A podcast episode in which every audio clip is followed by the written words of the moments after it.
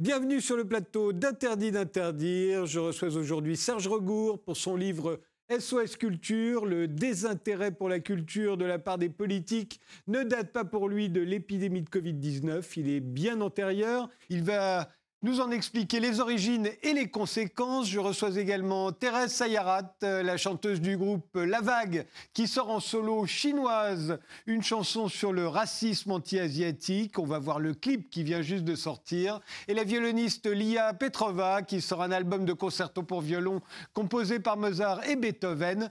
Mais l'on commence tout de suite par notre époque. Qu'est-ce qui caractérise ce début de 21e siècle? Voici vos réponses. Euh, à, tous les trois en images. On commence par la vôtre, Lia Petrova. C'est la pyramide du Louvre. Alors pourquoi celle-ci? Exactement, euh, c'est la pyramide de Louvre. En fait, je, suis, je me suis promenée il y a quelques semaines je suis passée à côté. J'étais vraiment choquée par ce que j'ai vu parce que on voit jamais le Louvre vide comme ça. On avait l'impression que le musée dort, que la culture dort. Et ça m'a ça m'a choqué, mais en même temps, je trouvais que c'est beau parce que d'un côté, vous voyez, c'est totalement sombre. Et ça nous rappelle un tout petit peu euh, aujourd'hui, je trouve. En tout cas, moi, c'est comme ça. Et de l'autre côté, on voit clairement de la lumière et on se dit que quand même, euh, il y, a, y, a, de l'espoir. Il y a, y a, enfin, j'espère. Et du coup, j'aimais, j'aimais bien ce contraste entre, entre le côté sombre et le côté lumineux. Eh bien, on en reparlera avec euh, Serge Regour, effectivement, ce, désintérêt pour la culture. Mais on regarde d'abord l'image de, l'image de Thérèse. Alors là, il faut que vous nous expliquiez, Thérèse. Alors, c'est une photo que j'ai prise l'été dernier à Arles. Et il s'avère qu'en fait, il s'agit d'une ancienne librairie euh, dont certaines lettres ont disparu, visiblement ou invisiblement. Et en fait, ne reste que les lettres L-I-B-R-E. Et pour moi, cette photo, c'est une invitation à lire entre les lettres. Et, euh, voilà, et en fait, je trouvais que cette photo de, devanture un peu délabrée euh, représentait pas mal l'époque. Et, euh, et, quelque part, je me dis que c'est une librairie qui est fermée avec des fenêtres, des grillages, etc. Et, on est dans une époque où effectivement les réseaux sociaux prennent le pas sur la lecture. je trouve qu'on ne lit plus assez de livres. Et euh, or, la liberté se, trouve peut-être à travers à travers ceci. Et du coup, voilà, pour moi, la liberté c'est quelque chose qui, qui se cherche et qui se trouve. Et il y a la fenêtre du dessus qui, elle, est entrouverte euh, le soleil tape sur le mur et en fait, je me dis que euh, il y a peut-être une lueur et une lucarne d'espoir. Euh, voilà, à toute cette, à toute cette, comment dire, à tout ce chaos ambiant. Et, et du coup, moi, j'essaie de, de, passer par cette fenêtre-là. Serge Regour.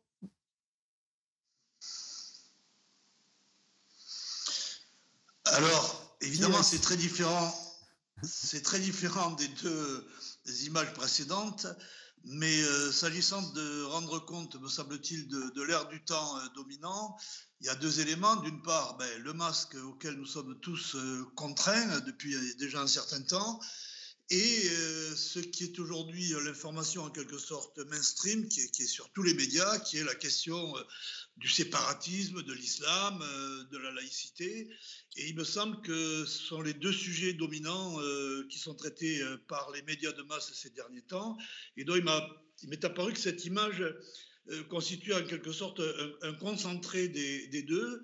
Et évidemment, l'alliance des deux n'exprime pas de, prime abord un principe de, liberté, n'exprime pas un, principe de, société parfaitement assumé. on a parlé il y a un instant du, chaos. Et, là, c'est une forme de chaos, c'est la fermeture. Et me semble-t-il de surcroît, euh, c'est une euh, synthèse de, des confusions euh, ambiantes.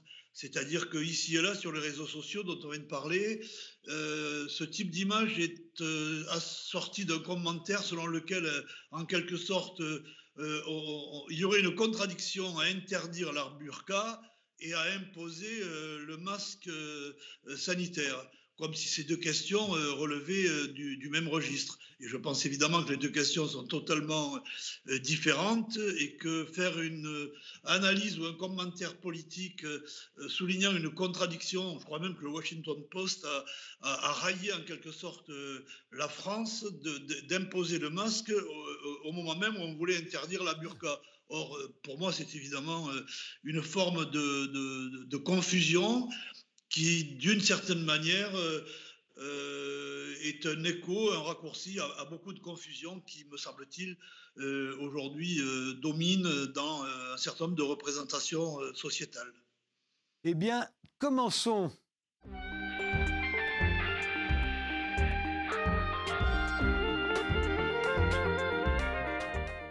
Et commençons par vous, Serge Regour. Vous êtes euh, juriste au départ, professeur d'université. Vous êtes l'auteur de très nombreux articles et livres sur la culture, dont un Que sais-je sur l'exception culturelle. Aujourd'hui, vous publiez SOS Culture chez Indigène Édition. Vous y accusez les politiques d'avoir abandonné toute politique culturelle digne de ce nom, et cela bien avant l'épidémie de Covid. Euh, au fond, vous dites un, peu euh, la même chose en ce qui concerne les politiques qu'on dit euh, Pierre Nora et, Marcel Gaucher en fermant leur revue Le Débat il y a, peu de temps et qui disaient, au fond, on n'est plus au niveau, il y a plus le, niveau n'est plus là, les politiques ne sont plus au niveau, les médias non plus ne sont plus au niveau. Oui, d'ailleurs, je, mentionne euh, furtivement, puisque le bouquin est un format euh, court, je fais une parenthèse pour indiquer que le projet a été celui des des éditeurs qui ont euh, à l'époque publié le fameux Indignez-vous de, Stéphane Essel et qui m'avaient euh, proposé un petit bouquin sur la culture avant même le début de la pandémie. Et j'avais choisi le, titre SOL euh, Culture parce qu'avant même la, pandémie, il m'était apparu au fil de, précisément de plusieurs expériences, mais notamment de mes enseignements et de mes recherches à l'université, qu'on gérait le quotidien, certes, sur la base d'un acquis euh, extraordinaire, puisque pour aller vite, euh, l'État français, déjà sous l'Ancien Régime, s'est construit d'une manière consubstantielle à la question culturelle, c'est-à-dire que la, culture a été un élément euh, de conception et d'édification de, l'État national. Et il m'était apparu que déjà depuis plusieurs décennies, bah, on gérait le quotidien, mais qui avait plus euh, du tout d'ambition de, euh, culturelle, qui avait plus de finalité, et qu'on ne savait plus quels étaient véritablement euh, les objectifs, les finalités qui pouvaient légitimer une, politique culturelle. Et donc, je, signale la fin, en effet, de, de, la parution du débat, qui était un élément euh, du, débat public, euh, un, support du débat public. Et euh, en effet, Marcel Gaucher voulait le rappeler et, Nora ont considéré que ça n'avait plus de sens aujourd'hui, dans la mesure où la plupart des intellectuels acceptaient le monde tel qu'il est. Alors j'apostrophe en quelque sorte, courtoisement, j'espère, les, politiques, mais pas seulement les politiques, également les artistes. Euh, parce que euh, il me semble que euh, dans ce type de domaine, il n'y a pas d'unilatéralité ou d'exclusivité des responsabilités. J'aurais pu faire un bouquin beaucoup plus consensuel auprès des, des artistes, mais il me semble que leur réaction pendant la pandémie est indicative de ce qu'un certain nombre d'entre eux non pas, me semble-t-il, je le dis en même temps avec beaucoup de, modestie, la, lucidité euh, politique euh, pour comprendre pourquoi on en est là. en d'autres termes, dans toute la période qui a précédé, les artistes se sont exprimés sur le terrain tout à fait légitime, hein, de la déploration, de, la revendication, mais surtout de l'incompréhension disant mais pourquoi est-ce que les théâtres, les musées sont fermés alors que telle ou telle institution commerciale, les grandes surfaces, les transports, etc., sont ouverts. C'est-à-dire que s'il fallait trouver euh, un élément euh, de, résumé de leur position, c'est on ne comprend pas, ça paraît totalement contradictoire et c'est pas justifié. Or, euh, il me semble, ou alors d'autres, je pense en particulier aux propos de Charles Berling, accusant directement le gouvernement de vouloir en quelque sorte en finir avec les acteurs culturels. Il me semble que, évidemment, cette, thèse, de mon point de vue, n'est pas recevable.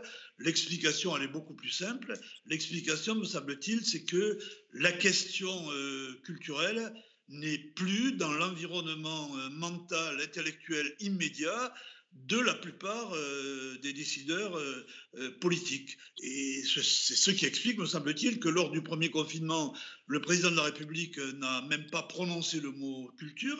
Et lorsque, peu de temps après, son Premier ministre a confirmé le confinement, il, n'a pas non plus mentionné la, culture. C'est-à-dire que c'est comme si c'était un sujet hors champ, dont d'ailleurs on pourrait retrouver les illustrations dans l'ensemble des, des débats politiques euh, lors des campagnes électorales, et si on suit par exemple les, débats autour des présidentielles, des législatives, etc., on voit bien que la culture est, euh, réduite à une portion euh, totalement congrue, que finalement c'est une forme de, de supplément d'âme respectable, mais qui n'est pas au cœur de la question de l'organisation sociétale. Et moi, je pense exactement l'inverse. C'est la question notamment de qu'est-ce qui est essentiel qu'est-ce qui n'est pas essentiel.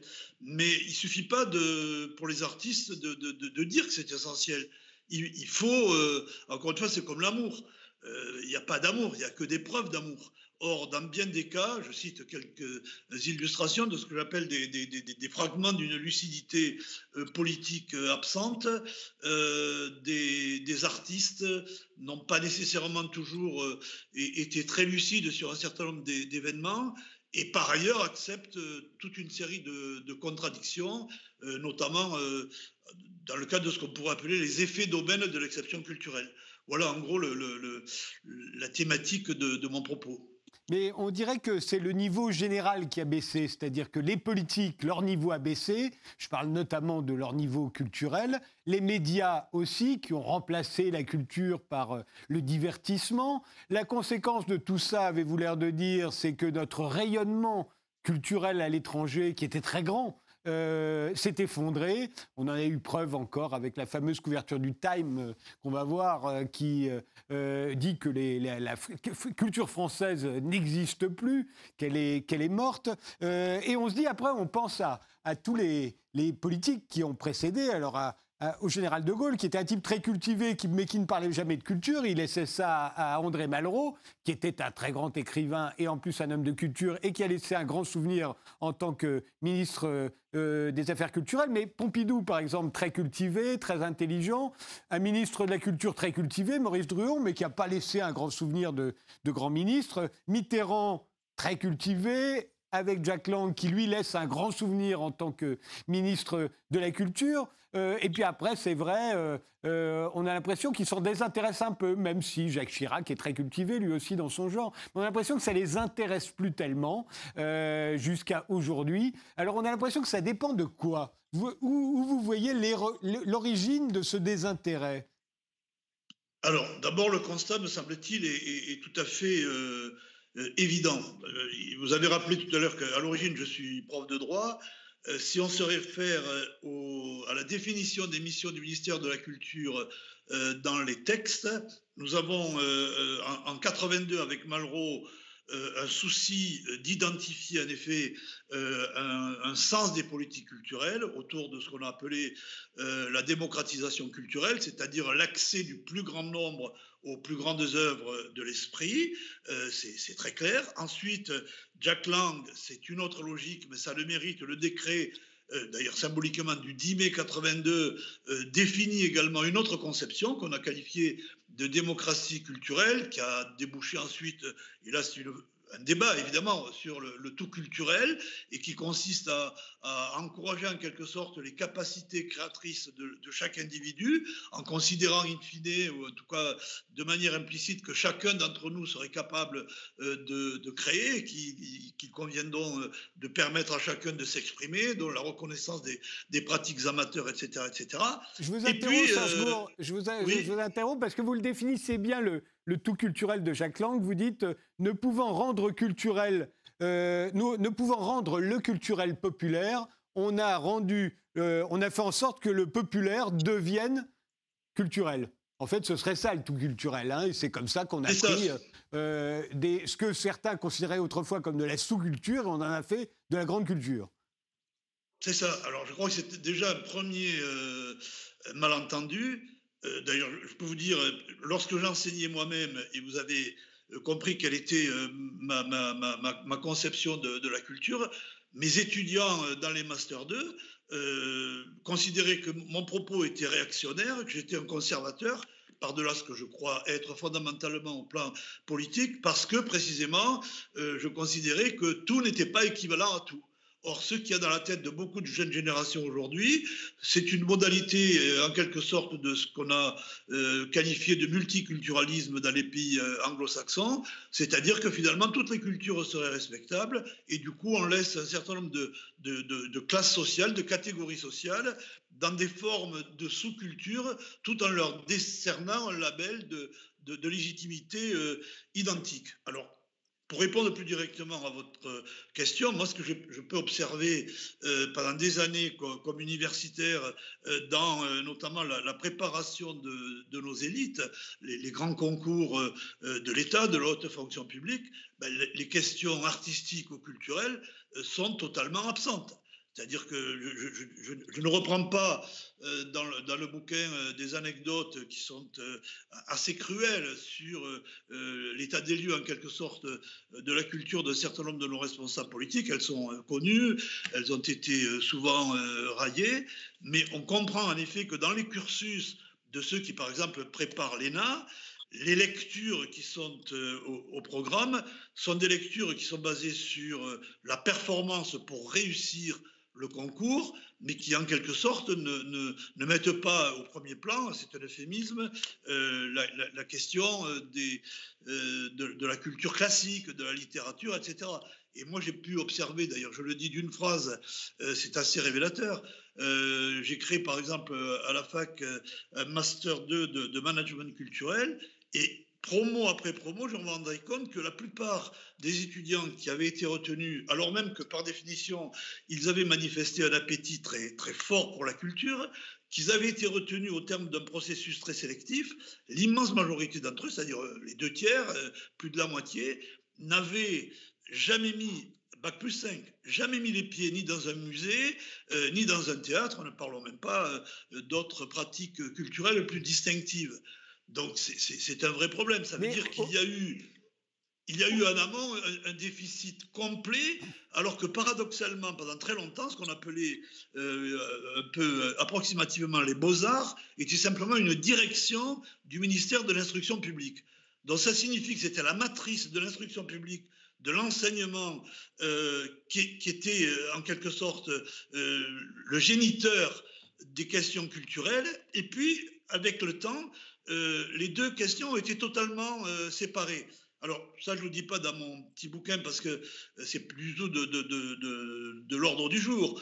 Mais moi qui suis très admiratif de, l'œuvre de Malraux, en même temps, la période de, Malraux a une responsabilité. C'est-à-dire que Malraux pensait que dans le rapport artistique, c'était un rapport d'amour. C'est-à-dire on, on aime la culture, on aime la création artistique, mais ça ne s'enseigne pas. Et donc, euh, il y a eu une, vraie euh, rupture à ce moment-là, c'est-à-dire l'idée selon laquelle le, rapport à l'œuvre, au goût culturel, était un rapport purement charismatique, individuel, qui euh, était totalement, en quelque sorte, extérieur à toute logique didactique, pédagogique, etc.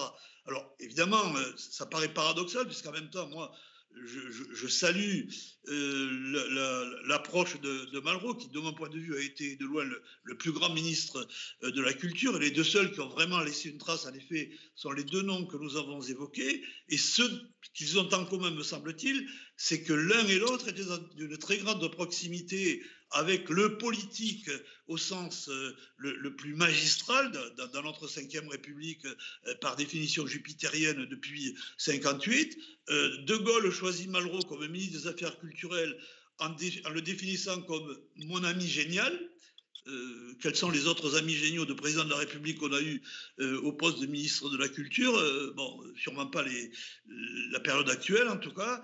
Et, là, chacun sait bien qu'il avait depuis fort longtemps une proximité euh, très forte avec Mitterrand. Mais pardon de vous interrompre, Serge, Regour, euh, Serge Regour, mais au, fond, on comprend bien, et dans votre petit livre, vous le mettez bien, qu'aujourd'hui, euh, pour la plupart de nos dirigeants politiques, la culture n'a plus qu'un poids économique. On compte, on compte, on est incapable de trier entre ce qui est intéressant, ce qui n'est pas intéressant, on compte. Et, euh, l'exemple pour moi a été très bien donné euh, en 2017. Frédéric Bredin, à l'époque, à la tête du, CNC, je crois, avait, c'était félicité parce que 209 millions de, spectateurs avaient été au cinéma au cours de l'année 2017. Et elle disait, c'est extraordinaire, c'est comme en 1968, donc avant que les cinémas se vident. Euh, sauf que euh, en 1968, euh, les films qu'on avait vus, que les gens allaient voir en masse, à part De Funès et Bourville, mais enfin qui avaient leur charme, c'était bah, les affiches qu'on va voir derrière moi, c'était 2001, l'Odyssée de l'espace de Kubrick, c'était Le bal des vampires de Roman Polanski, c'était Le bon, la beauté, le truand de, de Sergio Leone, euh, c'était Bonnie and Clyde d'Arthur Penn. Tous ces films-là faisaient des millions d'entrées en 1968 en France, ou Le lauréat de Mike Nichols, ou La planète des singes. Euh, des films que, aujourd'hui encore, 50 ans après, on continue tous de regarder. Si vous regardez en 2017, où il y a eu 209 millions de gens qui sont allés au cinéma, ils sont allés voir quoi? C'est la liste un peu triste qu'on a à côté. Ils sont allés voir Star Wars 8, Fast Furious 8, les Gardiens de la Galaxie 2, Pirates des Caraïbes 5, Jumanji 2, Spider-Man 16, euh, les comédies de Danny Boone et de Philippe Lachaud ont remplacé Bourville et De Funès. Je ne suis pas sûr qu'on les regarde encore dans 50 ans. Voilà, c'est-à-dire qu'à un moment, il y a toujours autant de gens dans les cinémas, il y a toujours autant de films qui sont produits, mais c'est plus du tout le même niveau. Ben, je crois que votre constat euh, à partir du prisme de cinéma est encore plus implacable que le mien.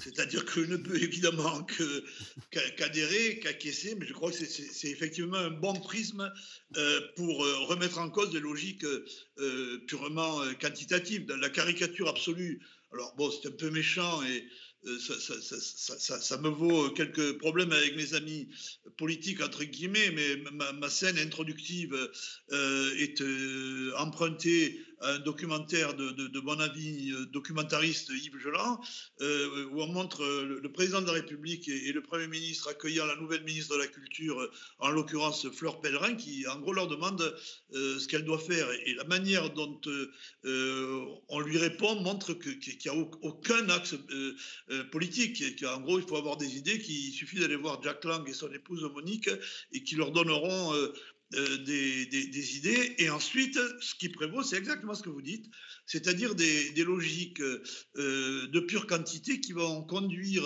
la susnommée à quoi? Avec le concours d'un prix Nobel d'économie, que je connais un petit peu, à, essayer de tenter de définir une politique culturelle à partir des algorithmes ce qui, de mon point de vue, est le contraire absolu d'une politique culturelle. Puisque proposer ce que les gens connaissent déjà, c'est totalement opposé, alors pas tomber dans la cuistrerie, mais une des plus belles euh, citations de définition de la culture que je reprends est due au, poète qui était par ailleurs diplomate, Saint John Perse, qui définissait la culture comme le, le luxe de l'inaccoutumance. C'est-à-dire que ça aussi, c'est un problème fondamental, euh, dans la mesure où, euh, lorsqu'on est sur le terrain de, la qualité, entre guillemets, que vous, évoquiez, euh, la question fondamentale dans le domaine artistique de la création, me semble-t-il, ça renvoie à la question de l'inédit ce que de Saint John Père se nomme l'inaccoutumance. Or, aujourd'hui, toutes les politiques culturelles sont menées à partir de dispositifs techniques, de normes, de formats, de quantités, etc., qui décide si oui ou non on peut financer une activité. Alors j'entends bien que c'est de l'argent public, qu'on ne peut pas utiliser l'argent public de manière arbitraire, mais soumettre, euh, encore une fois, euh, la logique de la création, c'est-à-dire de l'inédit, à partir de critères qui n'ont de sens que par rapport à ce qui a déjà été fait, c'est déjà une, contradiction dans les termes qui requiert de la part des décideurs politiques vraiment une, très grande marge d'appétence pour euh, la question artistique et la question culturelle. Et donc, on est effectivement là dans une forme, euh, de, oui, d'impasse de, euh, dont on se sort uniquement avec des données, là encore quantitatives, parce que dans la dernière période, je ne veux pas euh, accabler euh, la, ministre actuelle, mais qui euh, est très fière que le budget de la culture pour 1921, pour 2021, pardonnez-moi va être augmenté de, de 4,8%, mais ça n'a aucun sens.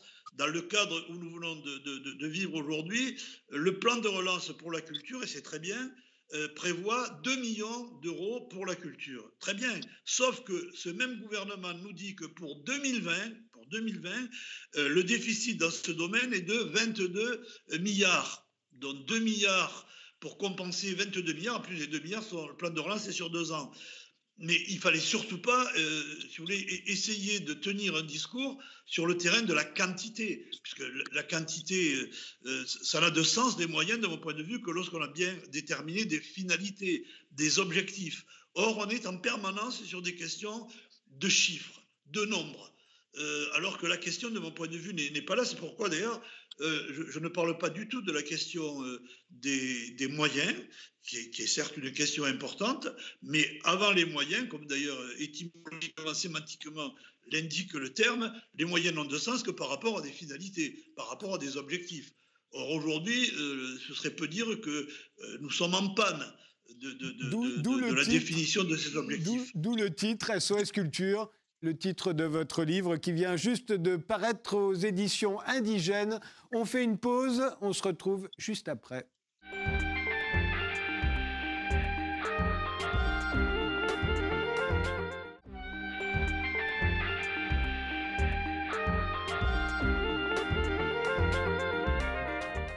Thérèse Sayara, je vais vous appeler Thérèse parce que c'est sous votre prénom que l'on vous connaît. Vous êtes la chanteuse du groupe La Vague et vous sortez en solo. Chinoise, avec un point d'interrogation. Voici un extrait du clip. Il est tout neuf. On le regarde.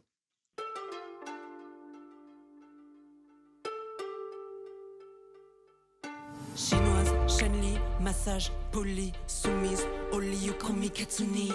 Chinese, money, femme tigre, Gucci, Lucy, le Gongli 2020 vit ma vie. Shintok, connerie, manga, bar tabac, Jackie Chan, Bruce Lee, tu si souris. Matheux, mafieux, mini, Sizi, virus et qui casse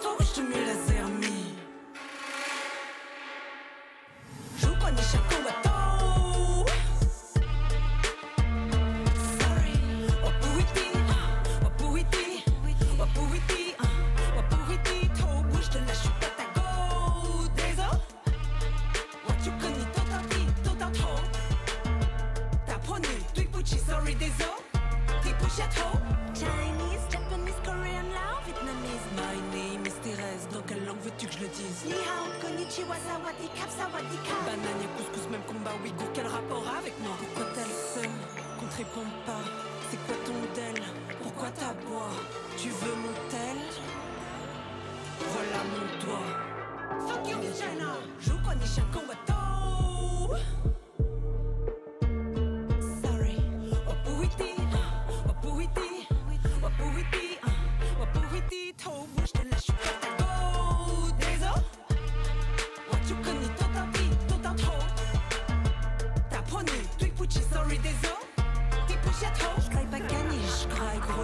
comme toi, haché, caché, mâché dans mon menu B3. Les Balkans, j'en ferai du fa. Aussi la charme comme Halo Flové. Dans ce soja, ta gueule de connard laqué, tu kiffes le karaoké. Tachi sashimi, quasi à vous l'Asie, t'as bloqué si mat une dernière fois. Mon faciès de Nyakwe, karaté, karité, garaté, ça on va te niquer. Thérèse, euh, c'est le coronavirus, c'est le racisme anti-chinois qui, qui en a découlé, surtout au début, qui vous a donné envie d'écrire cette chanson et de l'enregistrer et d'en faire un clip? Ça a accéléré, ça, ça a confirmé ma volonté effectivement de sortir cette chanson. En fait, pour tout vous avouer, j'ai commencé à écrire la chanson en anglais et en chinois euh, il y a déjà deux ans de ça. Et euh, je l'avais un petit peu laissé de côté parce que j'étais dans le groupe La Vague, qui d'ailleurs s'est arrêté depuis. Et, et en fait, pendant le premier confinement, et même juste avant, j'ai été pas mal sollicitée par des médias pour justement prendre la parole au sujet de la montée de la sinophobie et plus généralement de, du racisme anti-asiatique en France et en Occident. Et, et, donc voilà, pendant le premier confinement, j'ai rabattu un petit peu les cartes. Et je suis d'accord avec ce que disait Serge tout à l'heure. Je trouve qu'il y a aussi une sorte d'abandon d'une politique culturelle et aussi un certain abandon de la part de, des artistes sur voilà la, scène, j'ai envie de dire politique ou au moins engagée vis-à-vis de la société. Et moi, je me suis posé plein de questions à cette époque-là. et il y a un an, j'ai décidé de voilà de faire autre chose que ce que j'appelle aujourd'hui de l'entertainment, du divertissement, et, et, de me mettre, voilà, de m'impliquer plus dans nos combats sociétaux. Et on a, découlé cette chanson qui, que j'ai voulu traduire du, de l'anglais au français, puisque j'habite en France et que je voulais vraiment que le message passe. Du coup, voilà, c'est ce qui a un petit peu motivé l'écriture et puis, et puis la sortie de, cette chanson et de ce clip. Mais du racisme, on sait qu'il y en a tous, on sait qu'il y a du racisme anti-noir, qu'il y a du racisme anti-arabe. Est-ce qu'il y a vraiment du racisme anti-asiatique? Euh, autrement que celui qu'on a pu voir se manifester au début du coronavirus, où effectivement on voyait dans le métro des gens s'éloigner quand ils voyaient euh, euh, des personnes soit chinoises, soit qui ne l'étaient pas du tout, qui étaient comme vous entièrement françaises, mais qui rappelaient qu'il y avait un virus qui se baladait quelque part. voilà, le racisme anti-chinois, vous l'avez subi, vous?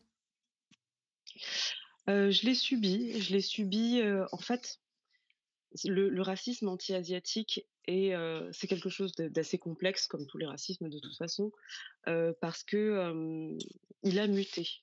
Il a muté ces dernières années. la dernière année 2020 a été effectivement la manifestation de d'actes. au, départ, il y avait des personnes qui s'éloignaient des personnes qui avaient l'air asiatiquées, comme on dit maintenant dans le jargon militant, voilà, qui avaient l'air de personnes asiatiquées. Et, moi, quelque part, j'ai compris ce principe de précaution, même s'il n'était pas agréable. en revanche, ce que je dis souvent, c'est que il y a un moment où on a le choix. On a le choix de d'agir de, telle ou de telle façon. et j'ai fait une, sorte de parallélisme avec la, le lendemain des attentats. au lendemain des attentats, on avait le choix effectivement de décider d'amalgamer toutes les personnes arabes ou qui avaient l'air arabes mmh avec des terroristes ou non. Et, et, en fait, ce que je voulais dire, c'est que à un moment donné, on a le choix de ne pas amalgamer justement toutes les personnes de faciès asiatique avec Pékin et le coronavirus. Mais, pardon, pardon, de, pardon d'intervenir, mais il y a des clichés sur toutes les communautés. On le sait bien, quelle qu'elle soit, sur tous les pays, on a tous la tête pleine de clichés, plutôt favorables ou plutôt défavorables, que ce soit l'Italian lover ou le Français avec son béret et sa baguette de pain. On sait tous que c'est pas vrai, mais on sait aussi que partout où on va, les gens y pensent. En quoi c'est grave?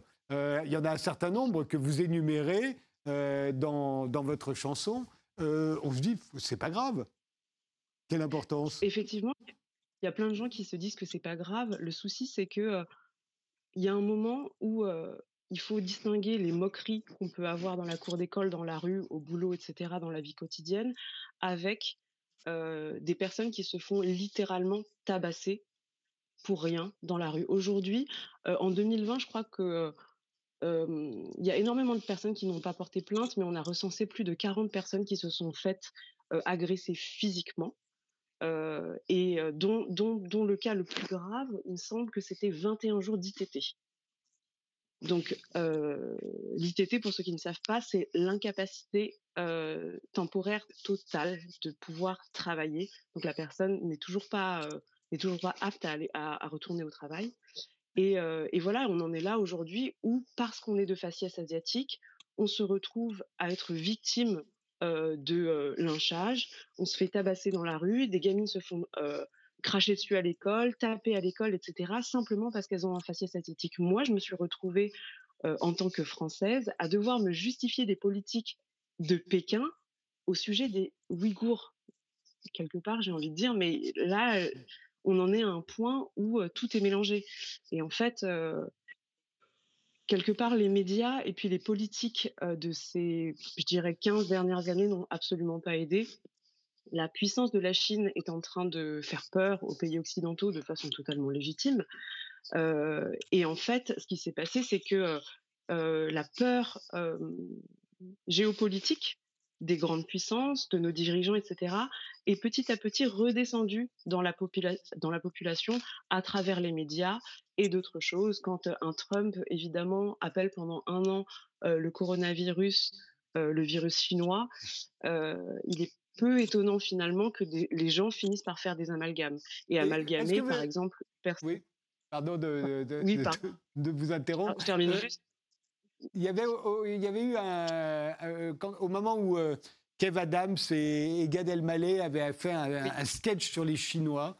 Il y avait une toute petite partie, mais une petite partie de la, la, communauté asiatique en France euh, euh, qui avait protesté.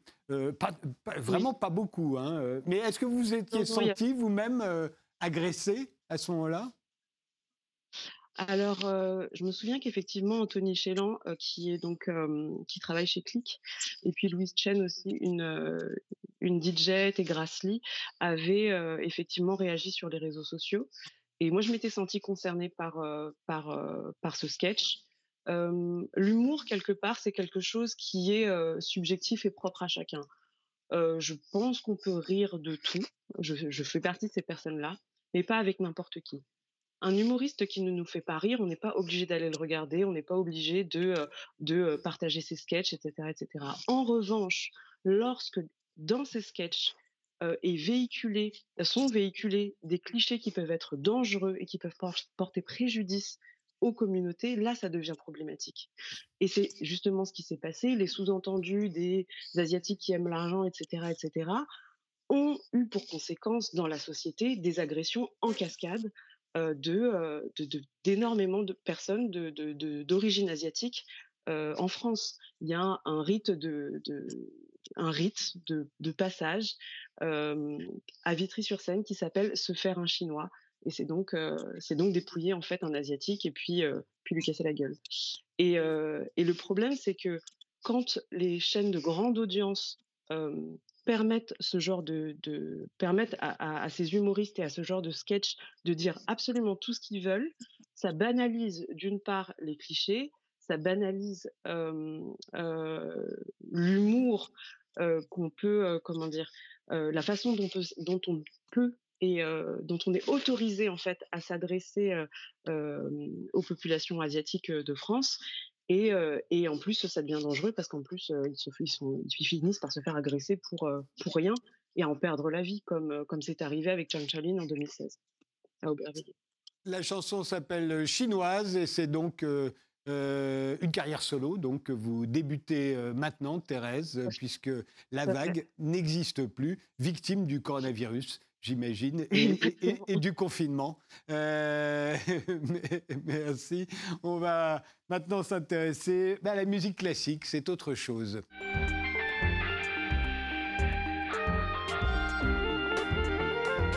Lia Petrova, vous êtes violoniste, vous êtes bulgare, vous avez commencé à jouer en soliste dès l'âge de 6 ans. Vous avez remporté en 2016 le premier prix euh, du concours international de violon Carl Nielsen et vous sortez un nouvel album dont voici euh, un extrait du teaser. On vous écoute immédiatement.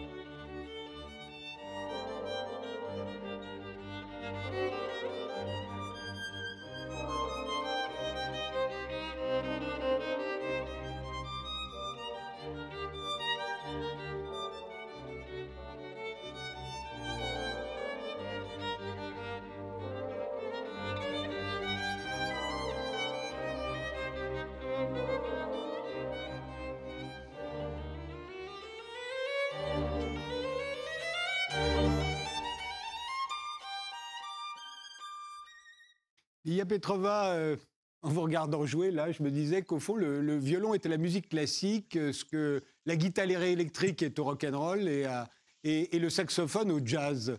Euh, mais pourquoi? Pourquoi est-ce que le violon est à ce point l'instrument de ce qu'on appelle la musique classique, qui recouvre toutes sortes de musiques à travers les siècles, mais qui pour nous est tout simplement la musique classique? Mais toutes ces musiques à travers les siècles ont en commun le violon. Je pense que le violon, pour moi, est, très proche de l'opéra. En fait, c'est très proche de la voix humaine. Euh, contrairement au piano, par exemple, on dit souvent que le violoncelle ressemble beaucoup à la voix humaine, mais moi je trouve qu'aussi il est beaucoup plus grand et beaucoup plus grave. Alors que le violon, on tient aussi très proche de notre corps, presque comme un bébé comme quelque chose qu'on aime très fort. Et en tout cas, c'est le cas pour moi.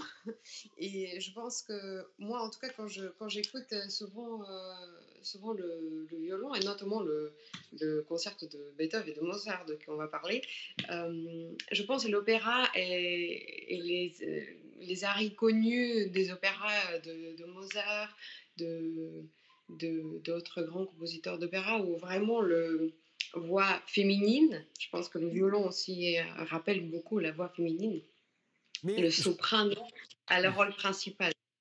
Mais je pense à la petite fille que vous étiez à 6 ans quand vous commencez à devenir soliste. Je me dis, cette petite fille de 6 ans, au fond, en ayant choisi le violon, elle ne pourra jouer que de la musique classique, parce que ni le jazz, ni le rock n'ont besoin du violon. Ce sera la musique classique ou alors accompagné euh, des chanteurs français euh, d'un certain âge. En fait, il y a quand même pas mal de violonistes euh, qui commencent maintenant de faire euh, un peu du jazz, un peu d'autres styles. Euh, quand j'étais teenager, j'aimais beaucoup, je, jouais dans un groupe de rock, on peut dire, où j'improvisais au violon. Mais c'est vrai que ma passion, dès, dès l'âge de 4-5 ans, je voulais faire de la musique classique. En fait, j'étais euh, je, le sentais très fortement. D'ailleurs, il y a même mes parents qui n'étaient pas très positifs à l'idée, parce que ma maman, elle est pianiste et euh, en Bulgarie, euh, à l'époque, mais aujourd'hui toujours, c'est pas facile pour les gens qui font de la musique classique. Du coup, elle me déconseillait fortement de, de faire de la musique classique. Elle pensait que c'est une très mauvaise idée. Et j'ai même appris le violon, en tout cas dans les premiers six mois ou sept mois en cachette, avec mon oncle. je l'avais convaincu, je lui disais, s'il te plaît, apprendre-moi parce que ma maman, elle va jamais le faire. Puis bon, euh, finalement, tout le monde euh, a accepté euh, quand ils m'ont vu avec le petit violon et ils ont vraiment compris que, que c'est un choix et que c'est pas juste une petite idée qui m'a passé par la tête à ce moment-là. Mais en effet, je pense que je pense que le violon de plus en plus commence à être associé aussi d'autres genres, non?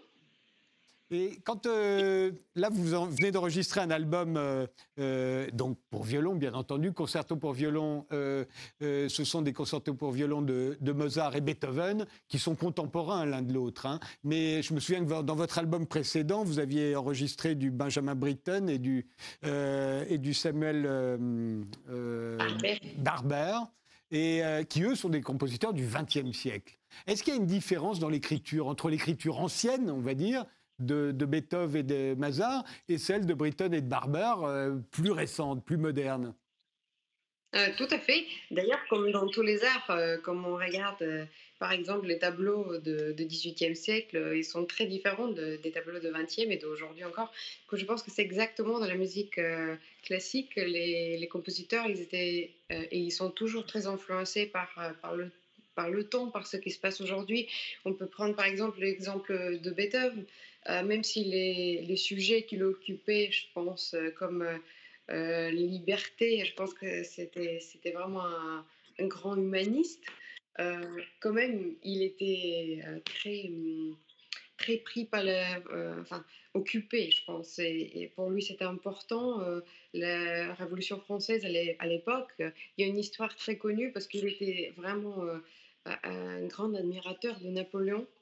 Et au début, au tout début. Et il avait même dédié, sa symphonie Eroica à Napoléon. Et au moment qu'il a entendu qu'en fait, finalement, Napoléon est devenu roi en France, pas pas roi, mais bon, voilà. Du coup, il s'est dit, oh non, euh, il était tellement déçu et déchirait sa partition. Et il a dit, euh, que ce sera la symphonie héroïca, la symphonie pour le peuple et pas pour encore un qui se prend pour un roi. Euh, voilà, je pense que je pense que l'époque, voilà, c'est ça qui, c'est ça qui l'intéressait. Aujourd'hui, les sujets sont différents et en effet, la, symphonie, la, musique de, de Britten et de Barbara que j'avais enregistrée dans mon précédent album est beaucoup est beaucoup plus romantique dans un sens euh, moderne, hein, j'ai envie de dire, que celle de, Beethoven. Beethoven et Mozart d'ailleurs aussi, même si on parle beaucoup de beaucoup d'amour, je pense qu'on s'occupe euh, surtout des, des sujets euh, un peu plus spirituels, de sujets de liberté aussi. Dans le concert de Beethoven, je trouve que c'est pour moi le symbole de le symbole de l'espoir. Parce que dans le premier mouvement, il y a vraiment deux motifs qui sont en guerre permanente, en permanence tout le temps. Pendant 20 minutes, euh, un, c'est le motif de le timbal, ça commence comme ça, vraiment avec quatre notes qui nous rappellent euh, une motif de guerre. Et l'autre euh, motif, c'est vraiment une chanson très naïve, on a l'impression que c'est des petits enfants qui chantent. Et ces deux motifs, ils se battent tout le temps. Finalement, c'est le, le, le bon, c'est l'espoir, et c'est, les voix des enfants qui gagnent. Voilà. On va, on va écouter un autre extrait.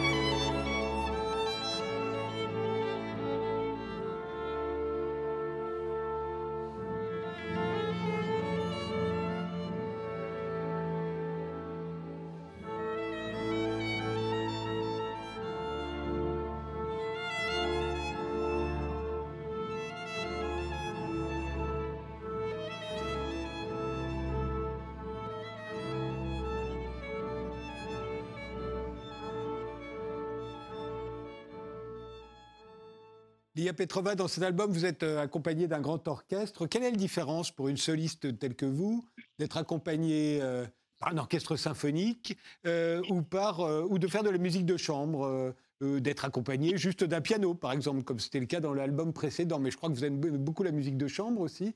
Est-ce que vous jouez différemment? En fait, dans l'idéal, euh, ça devrait être euh, la même chose parce que même quand on est accompagné par 100 musiciens sur scène, l'idée c'est quand même de faire de la musique de chambre avec, c'est vraiment euh, d'avoir un partage qui vient de deux, deux, côtés. Après, évidemment que l'énergie qu'on ressent sur scène quand on a 100 personnes derrière nous qui jouent avec, est forcément différente quand on a seulement avec une ou deux trois personnes. Et je pense que c'est une des choses qui me manque le plus euh, aujourd'hui, euh, cette sensation sur scène qu'on a vraiment 100 personnes ou 50 ou 60, ça dépend des œuvres évidemment, mais un grand, grand orchestre symphonique, autour de 60 souvent, euh, qu'on a vraiment l'impression de créer quelque chose ensemble la force et l'énergie est juste incroyable. Et d'ailleurs, c'est une, c'est une expérience qui est très partagée aussi avec le public. C'est euh, malheureusement quelque chose qu'on a presque oublié aujourd'hui, mais le public participe aussi à, 100% dans, dans, ces moments-là. Et je pense que quand euh, tous les éléments sont là où ils doivent être, où vraiment euh, on est ouvert émotionnellement à cette expérience, ça devient inoubliable. Dernière question, euh, Lilia, Petrova. Euh, on fait la différence entre le violon classique, comme vous, euh, et le violon de Zigane, qu'on a tendance à trouver plus spontané, plus improvisé, plus libre au fond. Euh, qu'est-ce que vous faites, vous, comme différence avec le violon de Zigane? Ben, en fait, euh, moi j'adore, moi j'adore cette musique et j'adore improviser. Mais la vérité, malheureusement, c'est que, enfin malheureusement, c'est malheureusement pour nous dans un sens parce que tout ce qu'on joue est déjà écrit. Mais d'autre côté, c'est des œuvres euh, absolument euh, géniales. Beethoven, Mozart, c'était des, plus grands génies, en fait, dans la musique, euh, dans tous les genres, je trouve. Et du coup, c'est sûr que nous, on, écrit quelque chose qui était déjà, on joue, pardon, quelque chose qui était déjà écrit et joué des centaines, de milliers de fois, alors que le violon tzigane, comme vous l'appelez, c'est l'improvisation à 100%. Du coup, il y a beaucoup de liberté, mais on a un petit moment dans nos concertos qui s'appelle euh, la cadence, et la cadence, c'est exactement ça, c'est le moment dans lequel on a, on a le, choix, on, a aussi la liberté d'improviser, de, jouer quelque chose euh, qui qu'on veut et qui n'est pas écrit, et on peut prendre cette liberté et prendre beaucoup de plaisir. euh, d'improviser un peu. Ce nouvel album, euh, donc, c'est Mozart et Beethoven. Le précédent, il y avait Beethoven, euh, Barber et, et, Britten. Qu'est-ce qui préside à vos choix d'enregistrement? C'est toujours très différent. Je pense que c'est beaucoup lié à, comment je me sens sur le moment. Par exemple, Beethoven et Britten et les barbares, l'album d'avant du coup, c'était très influencé par l'époque, euh, par, le moment dans lequel je passais de, ma vie. Je pense que c'était un moment difficile et c'était aussi exactement euh, pareil pour, euh, pour les compositeurs, le moment qu'ils ont écrit cette musique-là. Euh, cette fois-ci, c'était vraiment le concerto de Beethoven, parce qu'au début de, de, Covid, qui était d'ailleurs en autre époque pas si facile, mais finalement, ça, je ne pouvais pas le savoir en avance. Mais du coup, je me suis dit que j'ai envie de créer quelque chose de ce qu'il disait Serge tout à l'heure, ça m'a fait un peu penser à ça parce que forcément, je n'avais pas envie juste d'attendre que, que, ça se termine. Et le concert de comme je, l'ai déjà dit, pour moi, c'est le symbole de l'espoir. Du coup, j'avais besoin de cet espoir et je pense que aussi le public, on a tous besoin d'espoir. je pense que la musique euh, nous donne beaucoup ça. Et c'était euh, sûrement une des raisons pourquoi je me suis occupée euh, avec beaucoup avec Beethoven. Aussi, j'ai créé un festival euh, à la salle Corto qui, était, qui s'appelle la Musique Fest Parisienne, mais la première édition qui était en mai dernier était consacrée à, Beethoven à 100%. En plus, c'était son 250e anniversaire de mai voilà. Je pense que c'était ça aussi. Exactement, Ça, ça, tombait bien. Du coup, je me suis complètement plongée plongé dans sa musique, dans sa vie. Euh, et, ça m'a beaucoup aidé dans cette période. Merci beaucoup, euh, Lia Petrova. Merci à tous les trois. Euh, merci de nous avoir suivis et rendez-vous au prochain numéro.